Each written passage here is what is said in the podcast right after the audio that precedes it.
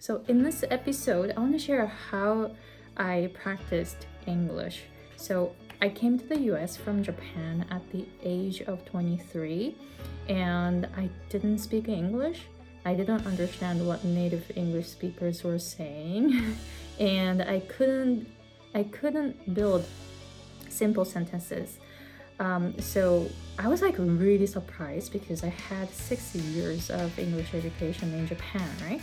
And then I came here, uh, I'm in Hawaii, so I came to the US and I was really surprised that I didn't even understand one word in um, classes at uh, College.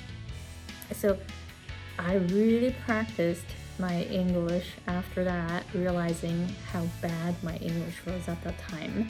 So I'm gonna share three things that I started doing. So the first thing I actually did was the most painful part, which is to do the dictation and shadowing using a movie. And I picked my favorite movie, uh, which was Friday. Know Friday? Friday um, has um, in Friday uh, there are Chris Tucker and Ice Cube and all that, and it uh, takes place in Compton, California. So I really wanted to know what they were saying, and I memorized all the sentences and phrases and all the slang in that movie, taking one and a half years. So I did the dictation and the shadowing and I still remember a lot of sentences from the movie. Um, so I really, really practiced. So that was really painful because they were speaking really fast in the movie, right? Just imagine Chris Tucker, he speaks really, really fast, right? Um, so I was like, I don't understand anything, right? But that was good that I started with it because I got through the most painful experience first, and everything became easier later. So I was doing a lot of dictation and shadowing. What um, my recommendation is to stick with one thing, just one movie, and then try to memorize every single sentence in that movie. Um, the second thing I was doing that I was uh, looking for every opportunity to be able to speak uh, with local people. So when I moved to the US from Japan, I picked a very small town in California. I called the uh, community college there from Japan and then asked how many Japanese students do you have? The person who answered the phone said we don't have any Japanese students now. So I'm like, okay, so this is the college I want to go to. So I went there, and of course, um, the village or uh, the town is really small, and there were like two Japanese ladies in town. No, two Japanese ladies and one Japanese man.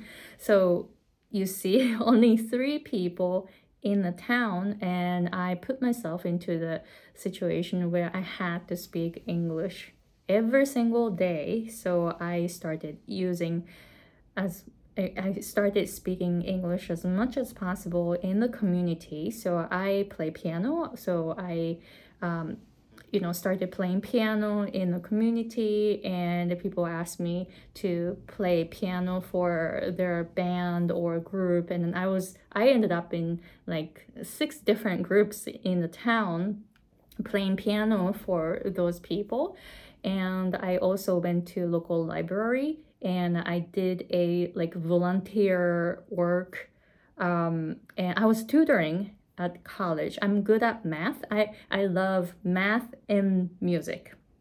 So teaching math was easy because I was able to communicate with people through numbers, right? I just write down the numbers and formulas and then they understand what I was trying to say, right?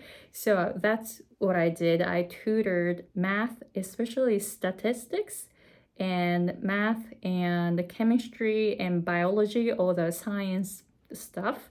So I was doing a lot of it. And when I was taking classes at the college, I went to every office hour that the instructors provided. And then I went there, I went to their offices and then just sat there and then doing the homework. And then when I have a question, I just asked the instructor there. So I was spending a lot of time with the instructors and in the community too. So that's something I was doing. So first dictation, right? Dictation with the uh, real material uh, like Friday. and the second one is that I was in the community communicating with local people there.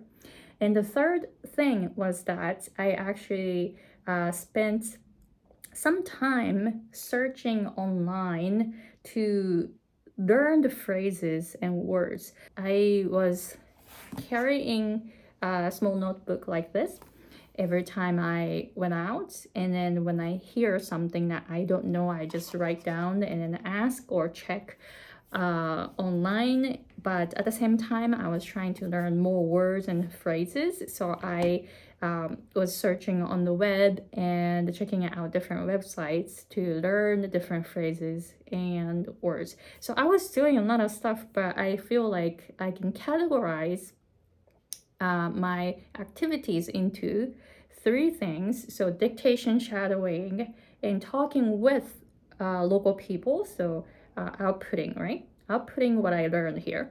And then the third one is to learn and build uh, build my words and uh, phrase uh, knowledge. So those are the things that i was doing. So i hope this will help you to learn um, English because it's really hard. I mean, learning a new language is very, very hard. Like, especially coming from uh, Japan, Japanese and English are almost opposite, right? Structure wise and pronunciation wise, every I, I feel like everything is opposite.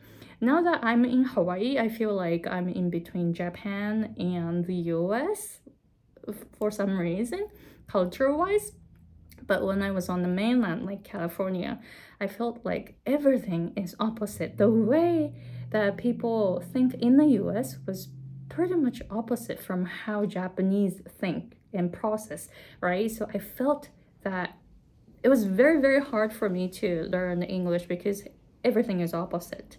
So, but I, I feel like I was able to get through all the process because one, I was in a, a complete English environment because I put myself into that situation from the beginning. So at the beginning, it was really, really hard, but I feel like I got through that um, the pain, most painful um, moment, and that got me through. And then um, I was able to improve a lot after that. So don't avoid any uncomfortable situation or don't avoid anything that's like painful or very very difficult and challenging because everything will become easier after that. Okay so please let me know if you have any questions. And if you are a japanese uh, person who is trying to learn English pronunciation, I have lots of lots of lots of materials for you. So first, go through my three-day lesson that's in the description box and learn the dynamics of English pronunciation. So I focus on teaching air, vibration, and energy usage in English uh, pronunciation because they are very very different from Japanese. And I learned a lot of um, like mouth shape or tongue position and IP and all that like like phonetic stuff. I even studied or majored in linguistics at UCLA, but my English somehow still sounded like Japanese. And even after I learned all the basics like linking reduction, stress patterns, and intonation, all that, my English didn't sound like English. And I found out that I needed to work on air, vibration, and energy in my voice. And I will teach you how to get those three things that so that your English will become natural. Okay, so let me know if you have any questions and I'll talk to you later.